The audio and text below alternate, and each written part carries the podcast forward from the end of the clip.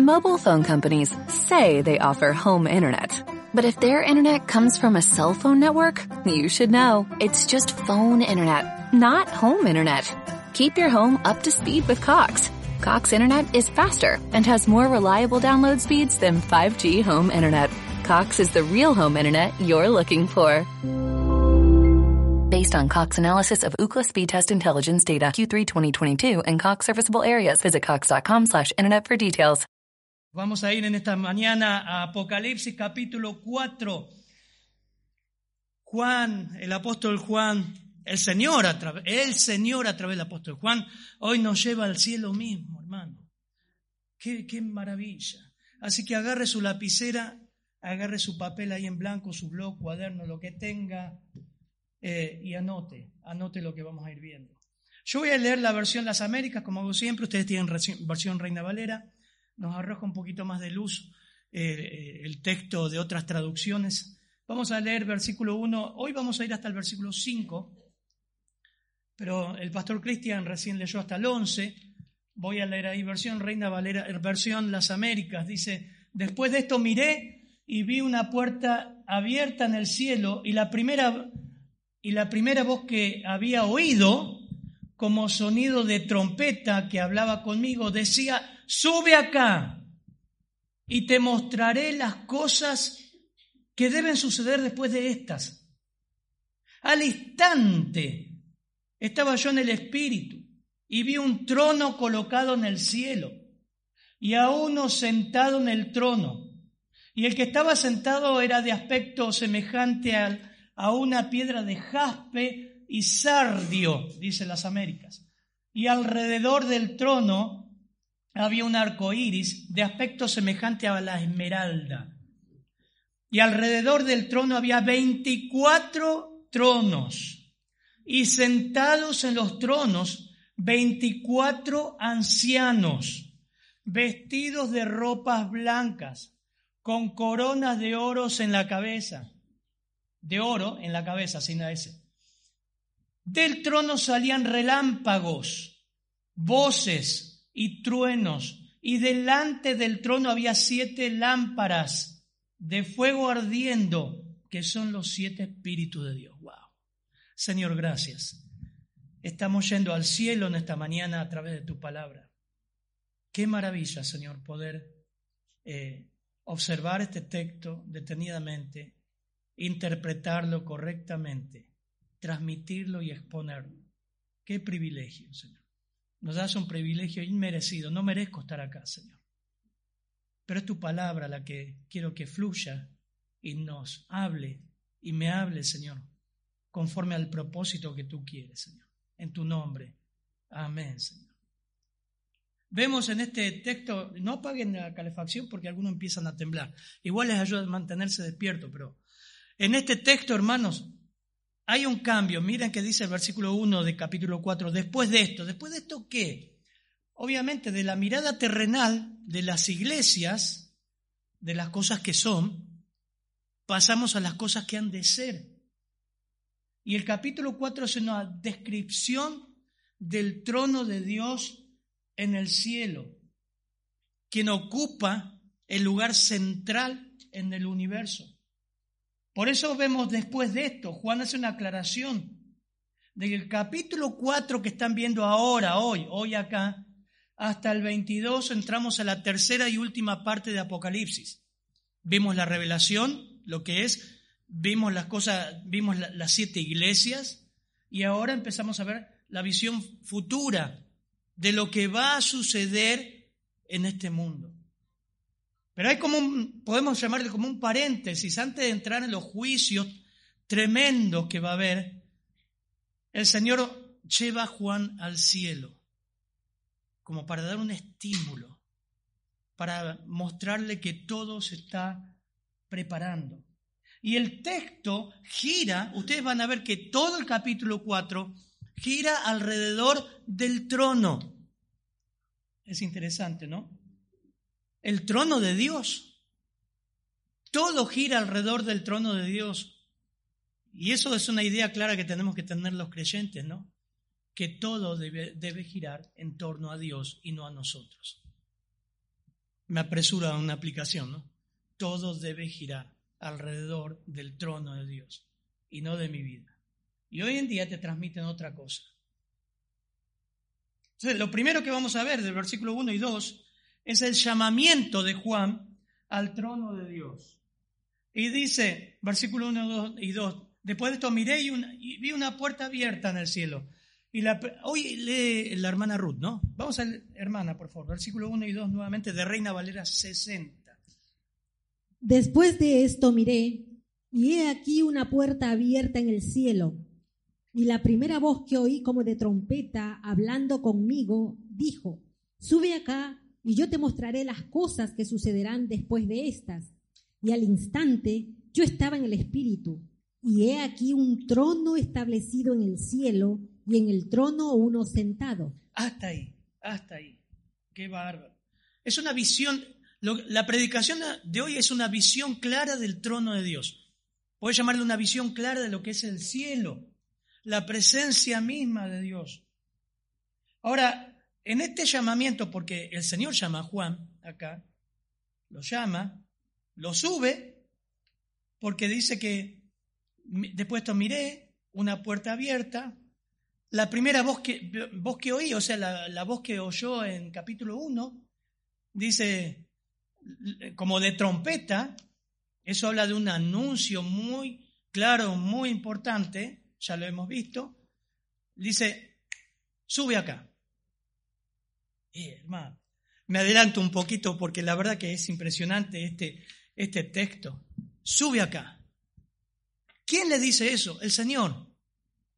¿Y cómo puede Juan subir al tercer cielo? A la presencia misma de Dios por la palabra de su poder. Es el mismo que dijo en Juan 11:43, Lázaro, ven fuera. Y Lázaro estuvo, ¿salgo afuera o no salgo? ¿Resucito o no resucito? ¿Qué hago? ¿Qué hizo Lázaro? Salió afuera y lo llamó por nombre. O en Marcos 4:39, cuando se estaban por ahogar y estaban los discípulos desesperados y, el Señor estaba durmiendo y, y se levanta y dice al mar, calla, enmudece. ¿Qué hizo el mar? Dudó, se fue aplacando de a poco. Escucharon los pronósticos primero. El mar se volvió calmo.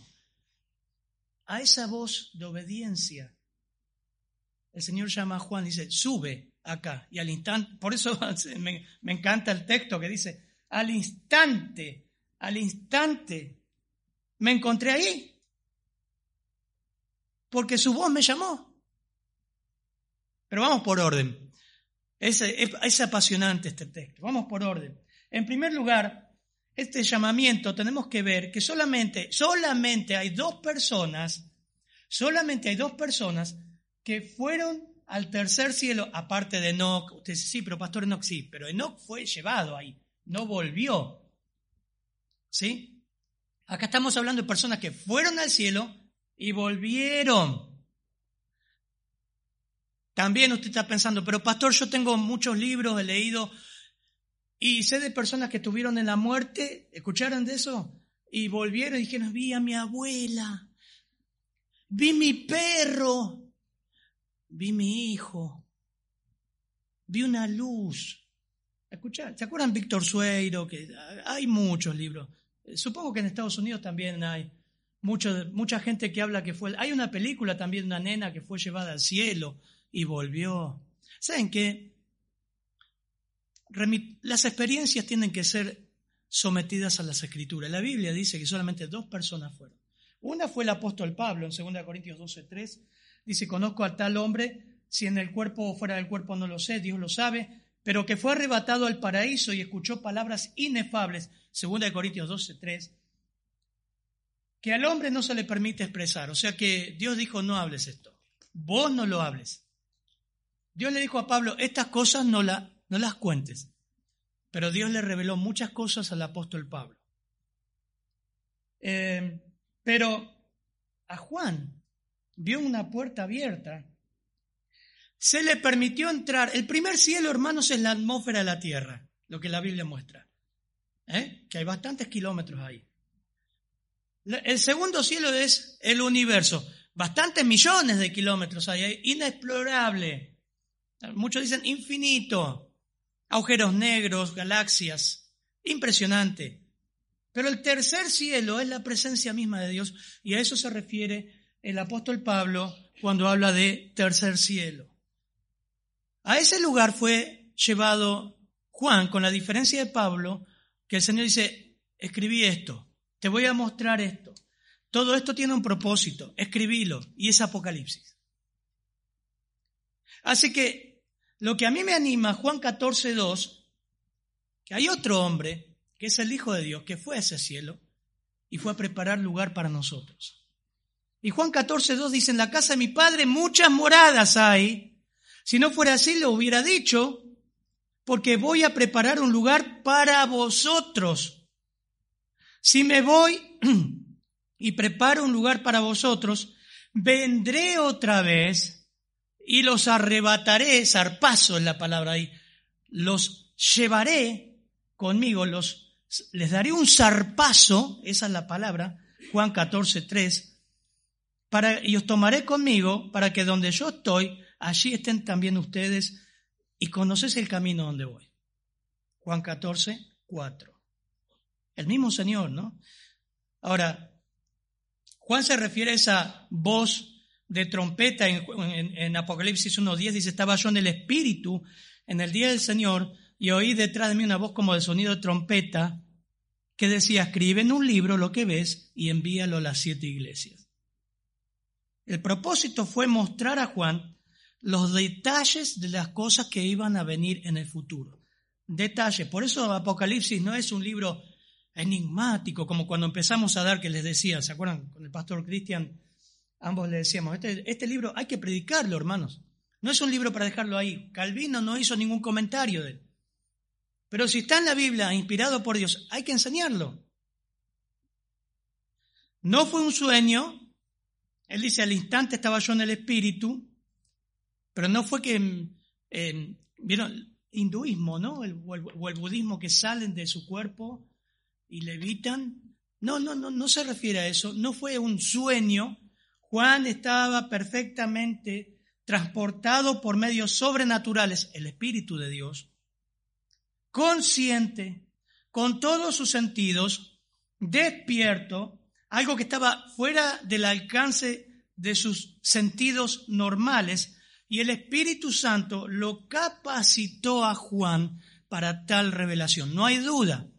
Dios capacitó a Juan para recibir tremenda revelación. Por eso dice, estaba yo en el Espíritu. Ahora es interesante, fíjense en el versículo 1, porque dice, miré y aquí una puerta abierta en el cielo.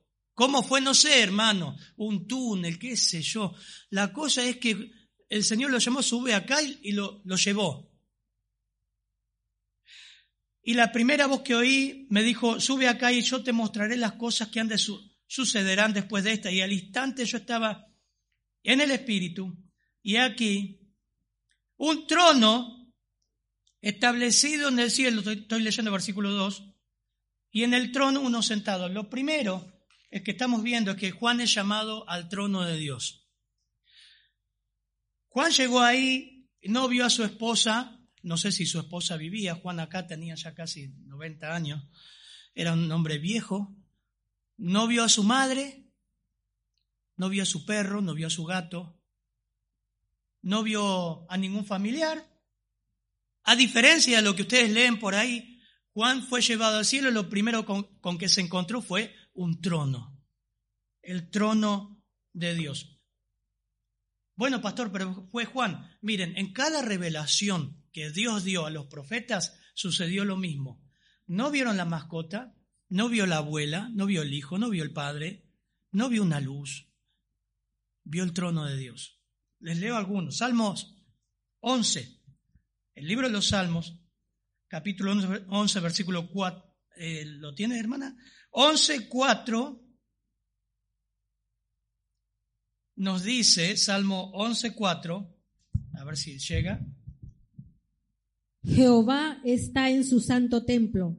Jehová tiene en el cielo su trono, sus ojos ven, sus párpados examinan a los hijos de los hombres. Juan vio lo que las mismas escrituras dicen que podés ver en el cielo ni bien llegás, el trono de Dios.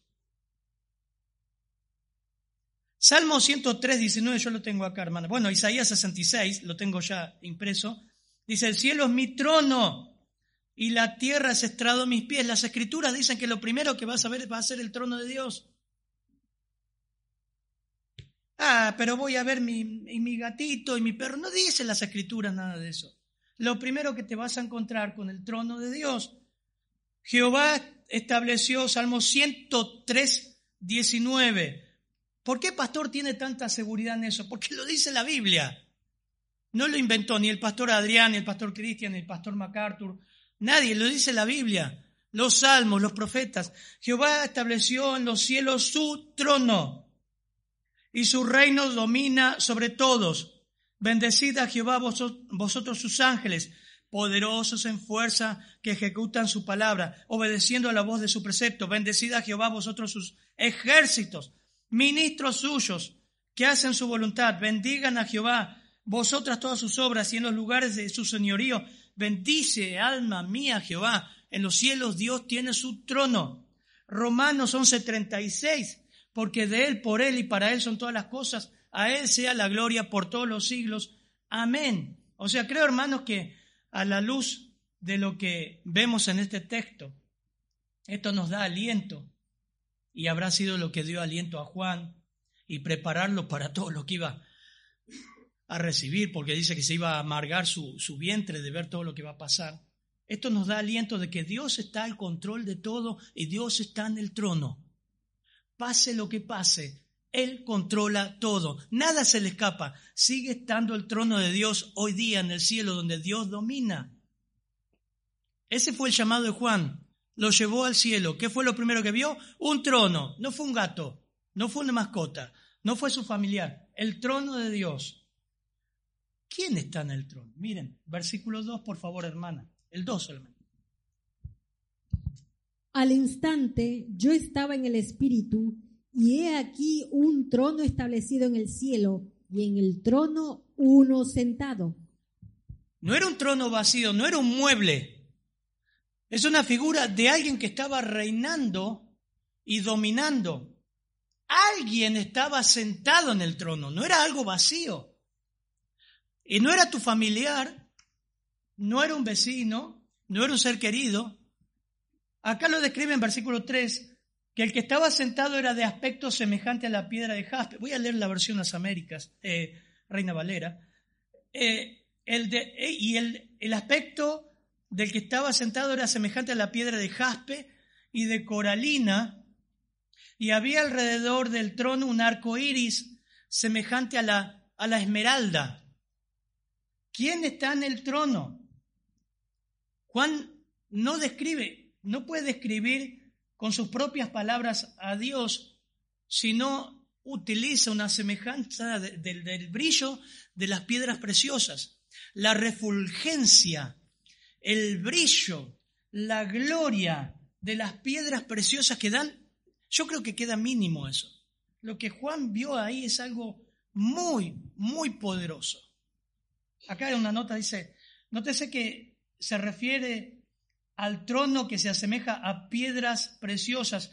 Juan usó un simil, una comparación. Es difícil precisar las piedras mencionadas, pero el jaspe más valioso es verde, la coralina es roja y el término traducido como esmeralda se cree que era un cristal de roca que descompone la luz como un arco iris de colores prismáticos.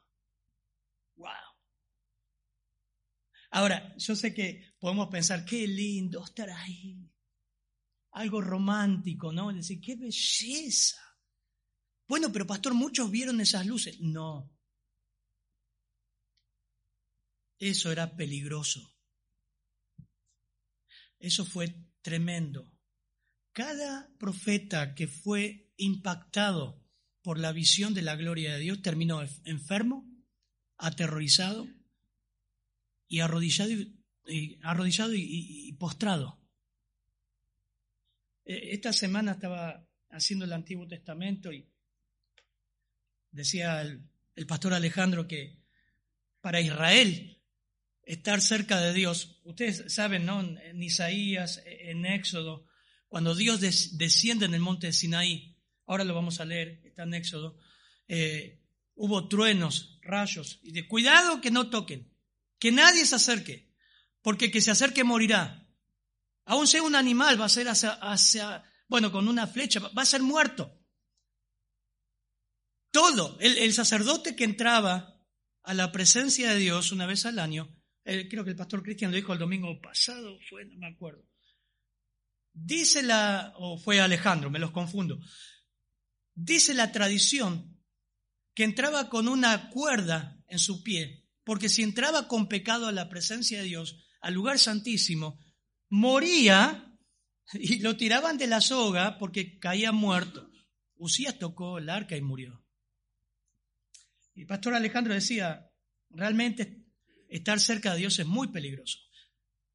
Es como estar viviendo al lado de una central nuclear. ¿Vieron? Estar viviendo al lado de una central nuclear, donde en cualquier momento, ¡bum! Y mueren todos. Eso era la presencia de Dios en Israel. Por eso Isaías dice, en el año de la muerte del rey Usías, vi yo al Señor sentado sobre un alto, un trono alto y sublime. Acá está. Isaías 6 estoy leyendo. Versículo 1. No estoy inventando, hermano.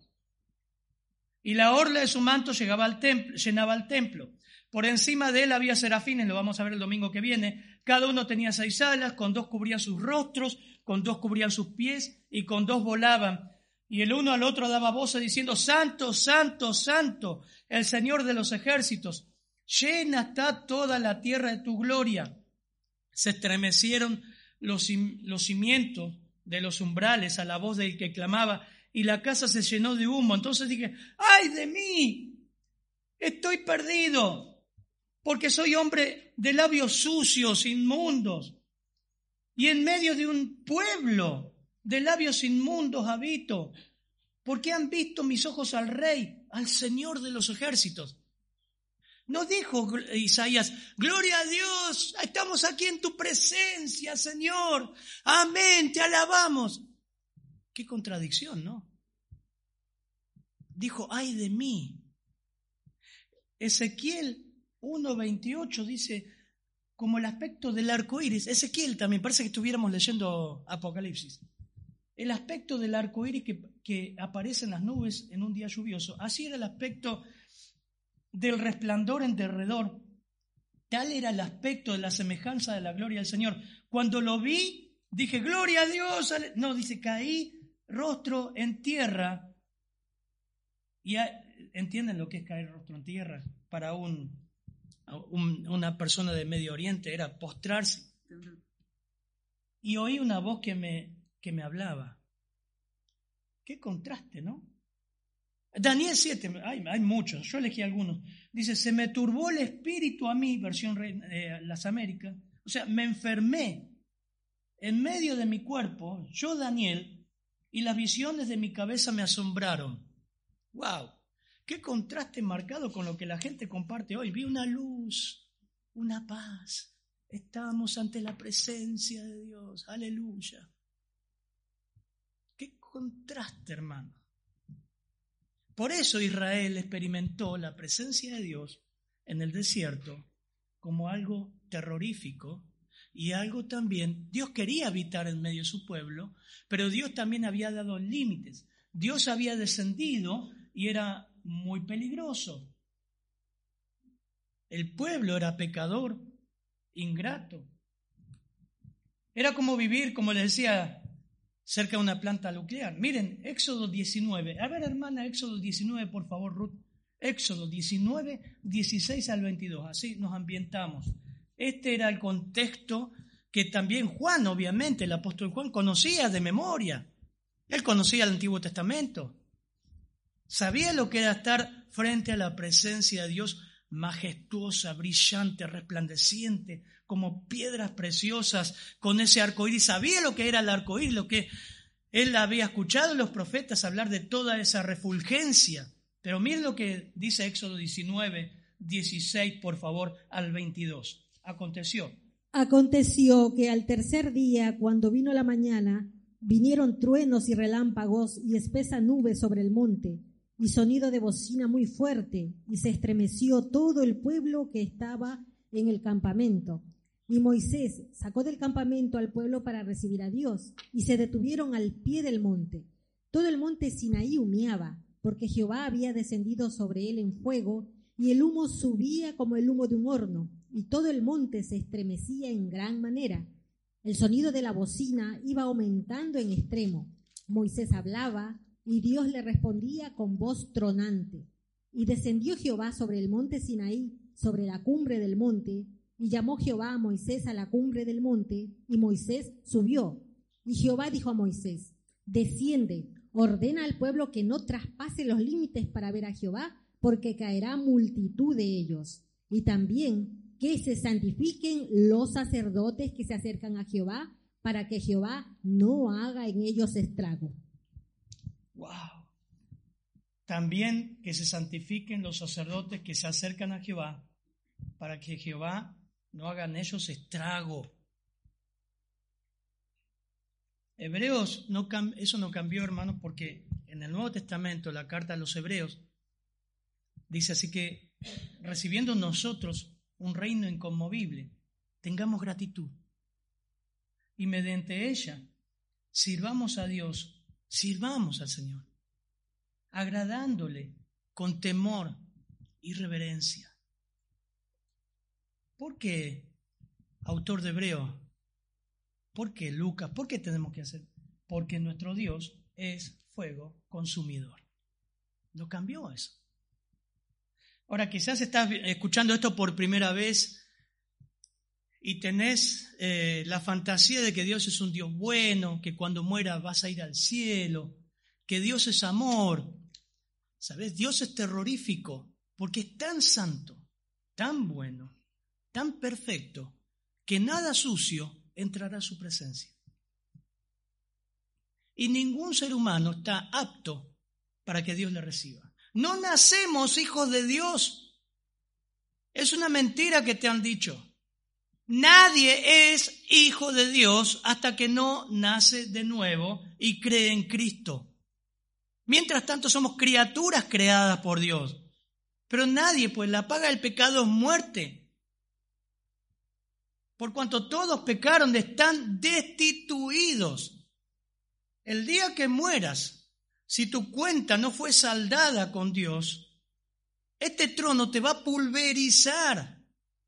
Está establecido que los hombres mueran una sola vez, después de esto qué? El juicio. No hay nada bueno en nosotros.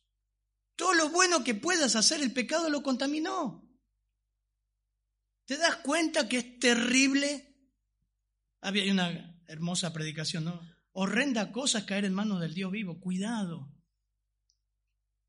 Ahora, lo que no solamente vemos el, eh, eh, el llamamiento de Juan al cielo, que, que, no, no, no vio a su perrito, no vio a su, a su abuelita, se encontró con un trono. Y en ese trono, sin entrar en antropomorfismo, describe a Dios, al Señor, como algo refulgente en toda su gloria y esplendor. Que ante esa gloria y esplendor todos los profetas cayeron de, rodillas y se, enfermaron. Dijeron, no, podemos estar ahí. Dios es peligroso, nos va a matar, nos va a pulverizar. Por eso el nuevo pacto, ¿no? En su sangre. ¿Qué rodeaba el trono? Ahora interesante. No había un trono solo. No, no estaban las mascotas y los gatitos. Fíjense lo que había, lo que rodeaba al trono. Versículo 4, hermana, por favor. Y alrededor del trono había veinticuatro tronos, y vi sentados en los tronos a veinticuatro ancianos, vestidos de ropas blancas, con coronas de oro en sus cabezas. Interesante, ¿no? O sea que ese trono, con quien domina con el mismo Señor, estaba rodeado de 24 tronos más. Y esos 24 tronos más había alguien sentado en cada uno de esos tronos que conformaba 24 ancianos. ¿Cómo estaban? Con ropas blancas y con coronas de oro. Se ha debatido un montón. ¿Qué es esto? ¿Quiénes son? ¿Qué son? Lo primero que se agrega acá que estos son ángeles o arcángeles. Pero vamos a ir, por eso hay que observar el texto. Vieron que yo les dije, lo que prima en este texto marcado ahí con amarillo es trono, trono, trono, trono, trono. Y uno tiene que interpretar a la luz del contexto y de todas las escrituras. Entonces, si fueran ángeles, vemos que son 24 tronos. Siempre cuando habla 24 tronos, tronos habla de un, significan las escrituras en Levítico que estuve viendo y en números, que es, es un número abundante que representa una multitud.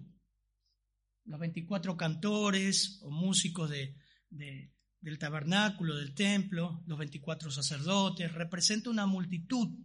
Eso significa 24. Pero no vamos a entrar en el 24, vamos a entrar, ¿qué son? ¿Quiénes son? ¿Cómo están ahí? ¿Cómo llegaron ahí? Bueno, Muchos dicen que son ángeles. En primer lugar, en ningún lugar de las escrituras, escuchen esto, ningún lugar de las escrituras ven ángeles reinando, ¿verdad? No hay. Los ángeles no reinan. Por favor, hermana Ruth, Hebreos 1, 13 al 14. Claro, hay más pasajes, pero Hebreos lo, lo dice claramente qué es lo que son los ángeles y para qué están. Miren, Hebreos 1, 13 y 14. Pues, ¿a cuál de los ángeles dijo Dios jamás, siéntate a mi diestra, hasta que ponga a tus enemigos por estrado de tus pies? ¿No son todos espíritus ministradores enviados para servicio a favor de los que serán herederos de la salvación? Son preguntas retóricas donde el autor está exaltando la primacía de Cristo por sobre los ángeles.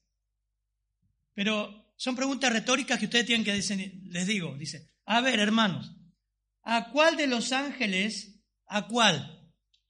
Dijo Dios, jamás, le está dando, siéntate a mi diestra hasta que ponga a tus enemigos a tus pies, o sea, para reinar. ¿A qué ángel le dijo que reinara? El autor te está haciendo una pregunta retórica. Ninguno. No son, pregunta retórica, versículo 14 de Hebreos 13, ¿no son todos espíritus ministradores? ¿Sí o no? Eso es lo que está. Son preguntas retóricas que en sí ya tienen una respuesta.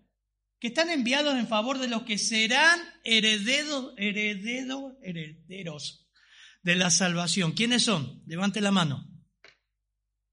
¿Qué hacen los ángeles por nosotros? Sirven. ¿Qué hacen? No sé. Dios dice que sirven. A mí me enseñó chico la oración del ángel de la guarda, pero no es bíblica. ¿eh? Pero la Biblia dice que los ángeles están para servir a los creyentes y sirven a Dios, no reinan. Primera. Segundo, usa la palabra ancianos y es la palabra prebústeros. ¿Le suena? ¿Dónde ven esa palabra? En todas las cartas de Pablo, cuando habla de los ancianos, de los pastores, de los que guían las congregaciones. En ningún lugar de la Biblia ves que se utilice esa palabra presbústeros para seres angelicales. Es más, ellos no envejecen.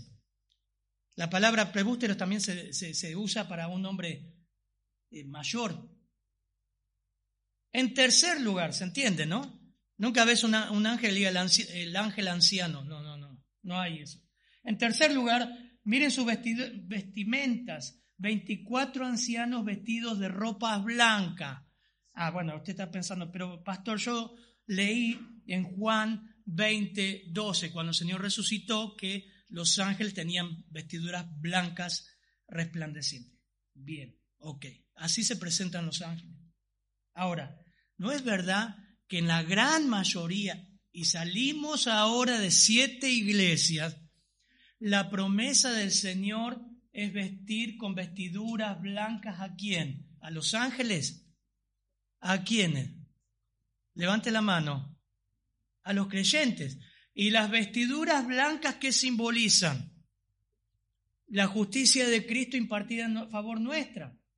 Qué impresionante. O sea, está hablando este texto. Miren, están, lo, vimos el, domingo pasado en la, Odisea, pero tienes unas pocas personas, ah, primero en Sardis, que no han manchado sus vestiduras y andarán conmigo en vestiduras blancas, porque son dignas. ¿Quién las hizo dignas? Cristo. Nos justificó, nos limpió. Siempre las vestiduras hablaban de justicia, de perdón, el hijo pródigo. Eh, cambiar las vestiduras. Pablo utiliza mucho esa figura en sus cartas. Vestidos del nuevo hombre. El que venciere será vestido con vestiduras blancas. Apocalipsis 3.5, Apocalipsis 3.18. Por tanto, yo te aconsejo que de mí compre, hoy lo veíamos, oro refinado en fuego para que seas rico y vestiduras blancas para vestirte, para que no se descubra tu vergüenza de tu desnudez y unge tus ojos con colirio. Última. No son ángeles. ¿Por qué? Porque no son, a estos son ancianos. Están vestidos con vestiduras blancas. Los ángeles no reinan. Cuarto lugar, tienen corona. La palabra Estepan, Estefanos, que significa corona del triunfador. Y los, ángeles no son triunfadores. Y los ángeles de la Biblia nunca nos muestra que tienen corona.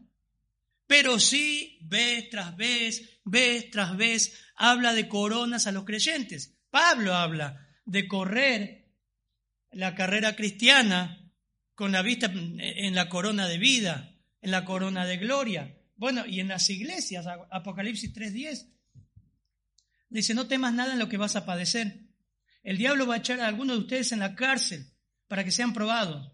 Van a tener tribulación por diez días. en Mirna.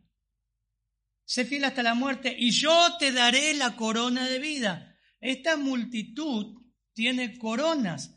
Pedro, Santiago, Pablo, habla de coronas. Entonces, resumiendo, hermanos, ¿quiénes son estos 24 ancianos que representan multitudes? La iglesia. Le pongo punta. Nosotros. Juan es llevado al cielo.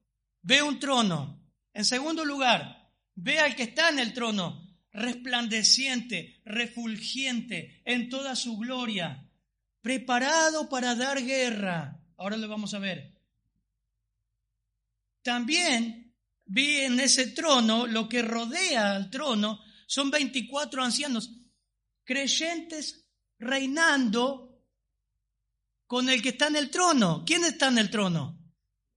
¿No prometió eso la iglesia? ¿Que reinaremos con él? Acá está. La iglesia, por eso es un peso y un argumento teológico muy fuerte de que la iglesia no pasará la tribulación porque hasta aquí todavía no comenzaron los juicios en la tierra. Y la iglesia ya está en el cielo. Y no son judíos con eh, gentiles. Acá habla de iglesia santificada, glorificada y reinando con ellos. ¿Cuántos son? ¿Qué sé yo? ¿Cuántos son? 24 ancianos. Estos 24 ancianos, representando a la iglesia, aparecen durante toda la tribulación hablando con Cristo y alabando a Cristo. Lo vamos a ver en capítulo 5, capítulo 6 también. Lo vamos a ver en varios pasajes. El llamamiento de Juan, lo que vio Juan, el trono de Dios, quién está en el trono, qué rodea al trono y estas personas que rodean el trono no tienen miedo, no caen en su rostro, no tienen temor al poder que emana de ahí. ¿Por qué? Porque fueron adaptados, fueron regenerados, fueron glorificados, fueron vestidos, fueron coronados, fueron capacitados para vivir en la presencia de Dios en el cielo. Amén, hermanos. A mí me llena de gozo esto. Y no hicieron nada para estar ahí. El Cordero hizo todo y lo llevó. ¿Qué sale del trono? Versículo 5, hermana, por favor. Y del trono salían relámpagos y truenos y voces, Y delante del trono ardían siete lámparas de fuego, las cuales son los siete espíritus de Dios.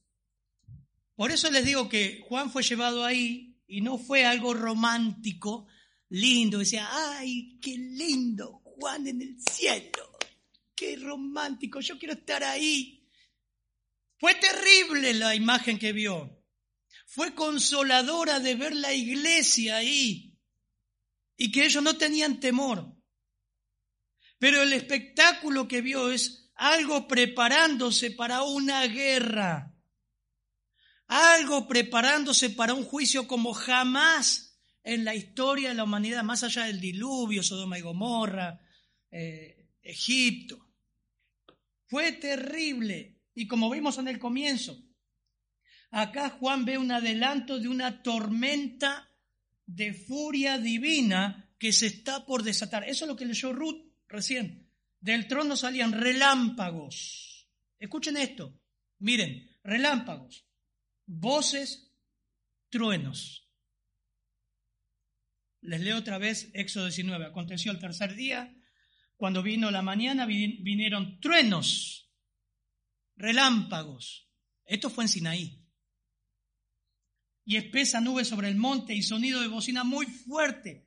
Se estremeció todo el pueblo que estaba en el campamento y Moisés, Moisés sacó al campamento, del campamento al pueblo para recibir a Dios.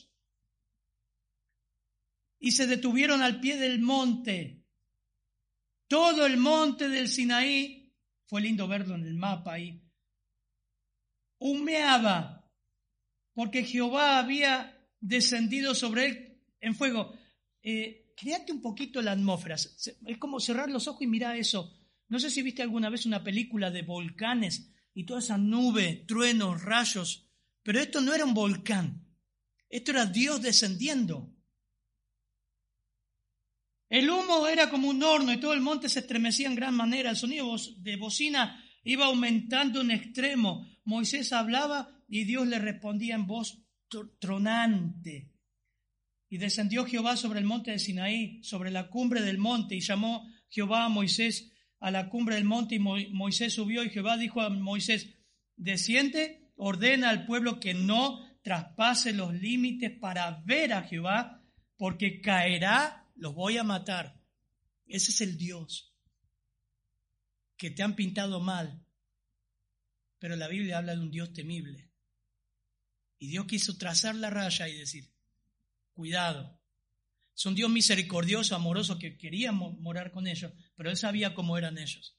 Recuerden que después, hermano, Moisés subió y armaron un becerro de oro porque tardaba. Dios sabía cómo era, se quería marcar la, la diferencia.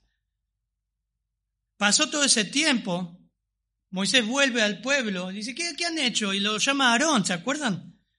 Lo vi el video en la semana. Y Aarón, ¿qué sé yo? No sé, este pueblo, vos sabés cómo es este pueblo, Moisés.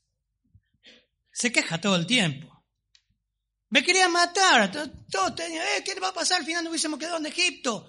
Entonces Moisés eh, le dije, bueno, traigan, traigan un poquito de oro cada uno. Lo tiré en el fuego así, Ahí lo tiré y, salió este becerro. Bueno, ¿saben el juicio que trajo Dios sobre eso? Por eso marcó la diferencia. Lo que salía del trono fue una escena terrible. En 8.5, capítulo 8 de Apocalipsis, dice que aquel ángel, cuando empiezan los juicios, tomó el incensario, lo llenó de fuego el altar y lo arrojó a la tierra y hubo truenos, voces, relámpagos y un terremoto. 11, 19, 16, 18, continuamente vemos esta escena en Apocalipsis del trono de Dios en pleno juicio. Hay un detalle más que menciona el versículo. No solamente salían relámpagos, estoy en versículo 5, truenos, voces, y delante del trono ardían, dice, siete lámparas. Hermanos que han visto Apocalipsis de capítulo 1, esas siete lámparas, en uno, capítulo 1, versículo 4, habla de que esas antorchas o lámparas es la plenitud del Espíritu de Dios en todo su esplendor. Es un simbolismo Es el Espíritu Santo en toda su plenitud.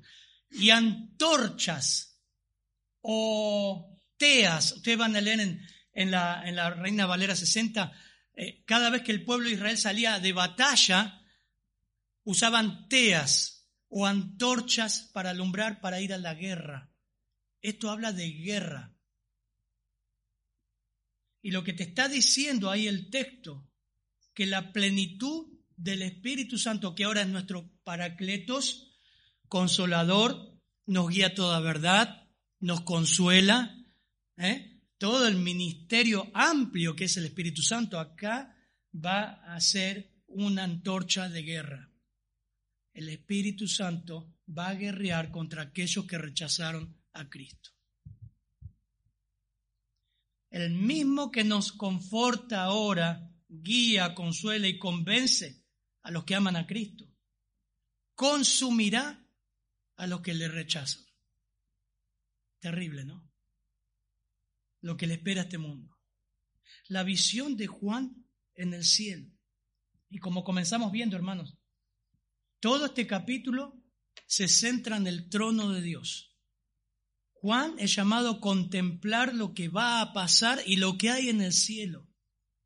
No es algo romántico y es algo hermoso a la vez, ver a la iglesia y sirviendo a Cristo y reinando con Él. Pero es abrumador ver que Dios está preparando para este mundo un juicio como jamás hubo. Llega ante su trono, su resplandor es, su resplandor es impactante. Dios está en medio del trono. En realidad, Él es el centro del trono. Su gloria y santidad fue observada y temida por grandes hombres de las Escrituras. Temieron, pero alrededor de su trono está la iglesia, ancianos representando una iglesia adquirida por su sangre y reinando con él. Este trono se prepara para ejecutar juicios terroríficos sobre una humanidad impenitente que aún así habrá salvación, lo vamos a ver. Se acerca la hora más oscura. Hermano, nos dimos cuenta que todo gira alrededor del trono de Dios. Eso pasa también en nuestra vida. Todo eso lo vas a ver a lo largo de Apocalipsis. Todo gira alrededor del Cordero. Todo gira alrededor de él. Como iglesia, en este tiempo que nos queda hasta que venga el Señor, ¿cómo estamos respondiendo ante la gran salvación y el privilegio que nos dio? Un texto que va con este y terminamos con este. Hebreos 12, 28 que leímos hoy. Así que recibiendo nosotros todo esto, un reino inconmovible, que no hiciste nada para ganarlo. Usted no puede hacer nada para ganar la salvación, nada. La Biblia dice que tiene que creer, creer en Cristo, que Él murió por usted. Dice, tengamos gratitud y mediante ella sirvamos a Dios este tiempo que nos queda, agradándole con temor y reverencia. ¿Saben por qué? Porque nuestro Dios es fuego consumidor. Amén. Si estás sin Cristo, que todavía decís, ¿qué es estar en Cristo? ¿Qué es recibir a Cristo? ¿Qué es ser salvo? Por favor, cuando termina esta reunión, habla con nosotros. Si estás dudando si alguna vez fuiste salvo, habla conmigo, habla con el pastor Cristian. Pero a mí me encantaría, es un privilegio, ¿no? Que estés seguro de que vas a este lugar, que vas hasta, este trono sin temor, con confianza. Padre, gracias por tu palabra, Señor. Recién empezamos a entrar en la tercera y última parte de Apocalipsis y quedamos impactados de ver tu trono temible y a la vez el privilegio de que tu iglesia está ahí, ganada por ti. Señor, ayúdanos que podamos predicar más el Evangelio a un mundo que se pierde en sus delitos y pecados. Sabemos que nosotros no salvamos a nadie, pero somos instrumentos, Señor, para tu gloria. Que podamos ir con, con el Evangelio en un mundo cada vez más endurecido en su maldad. En tu nombre, Señor. Amén. Mobile phone companies say they offer home internet. But if their internet comes from a cell phone network, you should know. It's just phone internet, not home internet.